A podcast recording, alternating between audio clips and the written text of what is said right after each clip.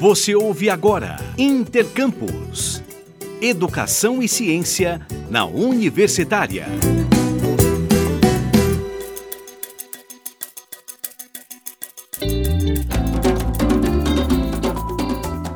Olá, bom dia. Eu sou Ana Flávia Pereira e começa agora o programa Intercampus pela Rádio Universitária. A partir dessa semana, o jornalismo da Rádio Universitária tem nova programação. Às sete e meia da manhã, o dia começa com o Repórter Nacional, o jornal da EBC, empresa brasileira de comunicação, direto de Brasília. Ao meio-dia está de volta o Intercampus, Educação, Ciência e Tecnologia nas ondas da Universitária.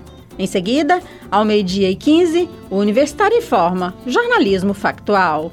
Às 5 da tarde também está de volta o Frequência Aberta, com informações de Goiás, do Brasil e do mundo. Na sequência, às 5 e meia da tarde, temos o GoiaCast. E logo após, o Estação Esportiva, produções do Laboratório de Comunicação, uma parceria do curso de jornalismo da Faculdade de Informação e Comunicação da UFG e a Rádio Universitária. Ainda pelo laboratório, aos sábados, às 9 da manhã, os estudantes apresentam o Matéria-Prima. E retomando as transmissões esportivas de futebol, neste domingo, dia 3 de julho, estará de volta o Doutores da Bola. Fique ligado, acompanhe os vários programas de jornalismo na Rádio Universitária. Reitores e gestores das universidades públicas de Goiás se reúnem hoje à tarde no Fórum de Reitores das Instituições Públicas de Ensino Superior, IPES.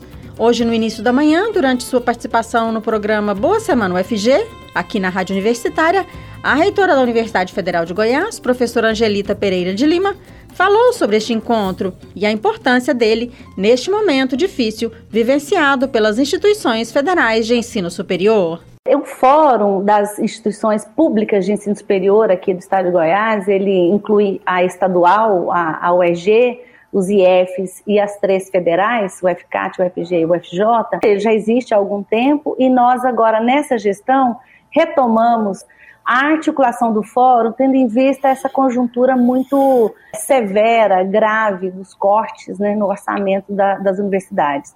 Então, nós fizemos aqui uma, aquela carta conjunta, né, pelo desbloqueio ou contra o bloqueio dos recursos.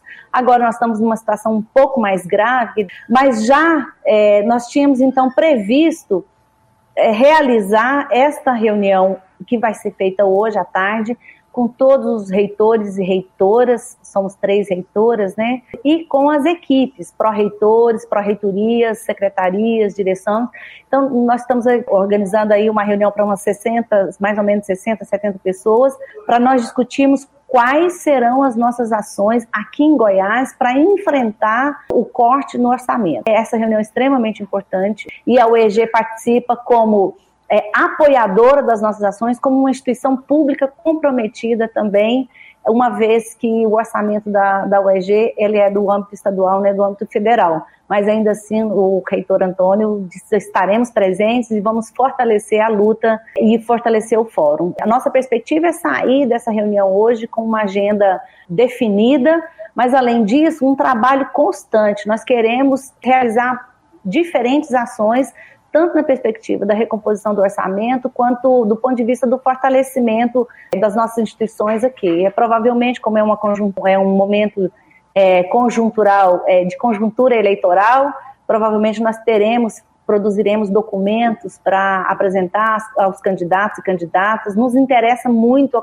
a qualidade, da nossa representação no Congresso Nacional, uma vez que são os portadores e portadoras das nossas reivindicações ali, teremos um semestre de muito trabalho, a situação é muito grave e a realização do fórum hoje, da reunião do fórum, é um alento e é um passo importante no fortalecimento local das nossas lutas para que a gente se some às lutas nacionais, Andifes, o CONIF, para que a gente tenha êxito aí na recomposição do orçamento da universidade neste ano de 2022. E ainda falando sobre o difícil momento vivido pela educação e ciência no Brasil, Reportagem publicada hoje pelo jornal o Globo mostra que a ciência teve bloqueados 44% do seu maior fundo de financiamento, o Fundo Nacional de Desenvolvimento Científico e Tecnológico. E segundo o levantamento do Confis, o Conselho Nacional das Fundações de Apoio às Instituições de Ensino Superior e de Pesquisa Científica e Tecnológica, Pelo menos 52 projetos de pesquisa serão altamente prejudicados com esses bloqueios. De acordo com especialistas e entidades ligadas à pesquisa científica, como a SBPC, a Sociedade Brasileira para o Progresso da Ciência, se esse dinheiro não for liberado, ele já começará a fazer falta nos próximos meses. Um levantamento realizado no último mês de maio pelo Observatório do Conhecimento com a Frente Parlamentar Mista da Educação mostrou que os seguidos cortes pelo governo federal desde 2014 no orçamento da ciência e tecnologia já tiraram da área quase 100 bilhões de reais até este momento. Você está ouvindo Intercampus.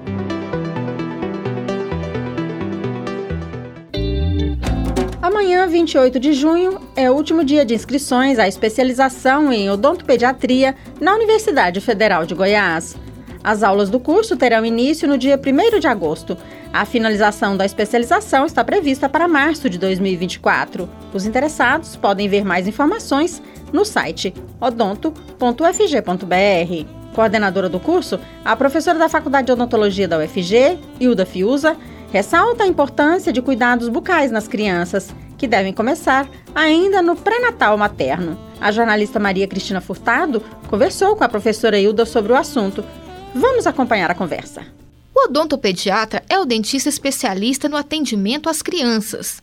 Os cuidados com a saúde bucal precisam entrar na rotina dos pequenos desde cedo. Os dentes de leite são trocados nos primeiros anos de vida, mas eles também precisam ser cuidados. Além disso, o profissional da odontologia vai orientar outras questões, como a mastigação e a higiene, tendo um importante papel educacional. Mas quando é o momento de levar a criança pela primeira vez ao dentista? Sobre estes assuntos, eu converso com a professora Hilda Fiuza, que é docente na Faculdade de Odontologia da UFG.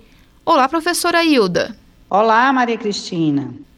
Eu começo com o questionamento que fiz na abertura. Quando é o melhor momento de levar a criança pela primeira vez ao dentista?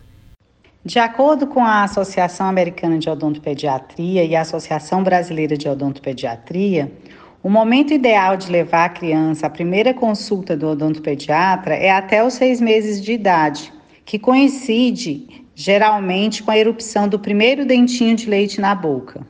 Quais os principais cuidados bucais cotidianos para as crianças? Nessa primeira consulta, o odontopediatra transmite as principais orientações para uma boa saúde bucal das crianças, que está embasada em três pilares: a prevenção da doença cárie, a prevenção de hábitos bucais indesejados e a prevenção do traumatismo dentário. E nós podemos destacar nessa prevenção da doença cárie, como primeiros cuidados, os cuidados mais importantes, a escovação diária, duas a três escovações por dia, com escova infantil, creme dental com flúor, creme, pequena quantidade de creme dental e também algumas orientações dietéticas, né? A Organização Mundial de Saúde, atualmente, ela recomenda que a criança não consuma e não conheça a sacarose até os dois anos de idade. Isso aí é muito importante para inserir bons hábitos alimentares por toda a vida e prevenir a doença cárie. É preciso levar a criança de modo regular no odontopediatra? Ou esse atendimento é apenas quando houver alguma demanda? Bem, sim, é muito importante que os pais levem seus filhos ao odontopediatra para consultas de prevenção, né, onde não ainda vai ser estabelecido tratamentos de forma de anestesia do tratamento da doença cárie. Por quê? Porque os atendimentos de prevenção são consultas bem mais divertidas, bem mais encantadoras, né? em que o odontopediatra vai conquistar a criança de forma integral, motivando para a instalação de bons hábitos bucais, de escovação, de higiene, mostrando o consultório.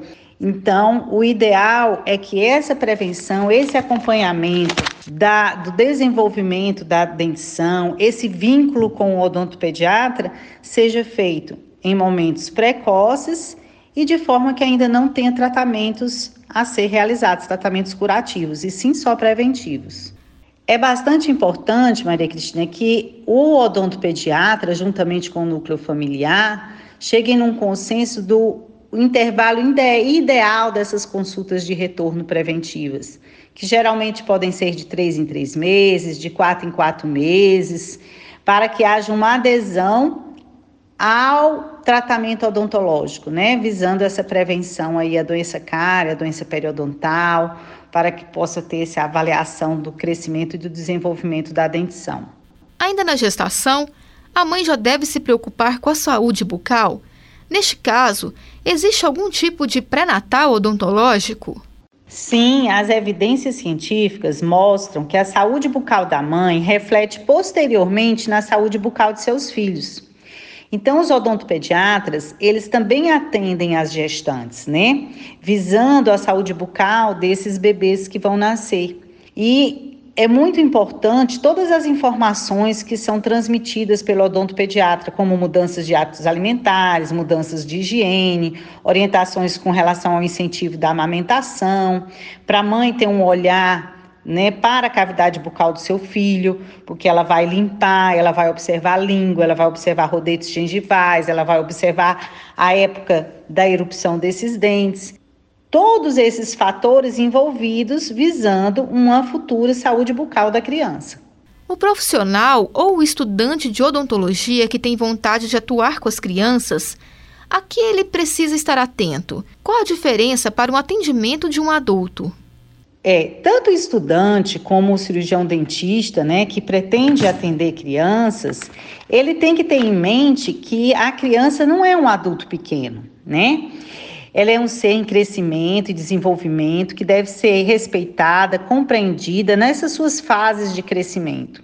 E que o sucesso para a adesão dos pequenos e da família, né, a fim de ter uma saúde bucal, depende que o profissional da odontologia tenha conhecimento da idade mental, da idade fisiológica da criança, das suas fases de desenvolvimento da dentição e sempre está aí motivando o núcleo familiar e utilizando né, dos aspectos psicológicos hum, para realmente conquistar essa criança a ter uma saúde bucal adequada para o resto da sua vida.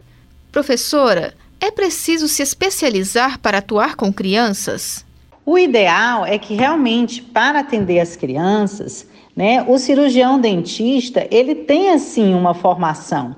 Essa formação é um curso de especialização, ele tem uma duração de dois anos, né, acontecendo uma semana por mês, na área específica de odontopediatria, no atendimento de crianças e adolescentes, né, na área da odontologia. É, esse curso ele tem uma formação multidisciplinar, porque ele dá uma visão da interação da odontologia com as diversas áreas da saúde. Então, com a psicologia, com a pediatria, com a fonoaudiologia, né? E dessa forma, ele consegue atender e acompanhar a criança, né, que é um ser em crescimento e desenvolvimento, nas suas diversidades, nas suas diversas fases acompanhando e atendendo de forma mais adequada, visando a saúde bucal desses nossos pequeninos tão queridos e amados. Eu conversei com a professora Hilda Fiuza, que é docente na Faculdade de Odontologia da UFG. Ela falou sobre a importância dos cuidados com a saúde bucal das crianças e também trouxe informações sobre o curso de especialização em odontopediatria na UFG. O Intercampus de hoje fica por aqui. Voltaremos amanhã, ao meio-dia. Nossa programação você pode continuar acompanhando pelos 870m, pela internet no site radio.fg.br ou pelo aplicativo MinUFG. A seguir, temos mais jornalismo com o Universitário em Forma. Nos trabalhos técnicos de hoje contamos com Ana Cláudia Rezende e o Tiago Damaso. Obrigada pela audiência e até amanhã.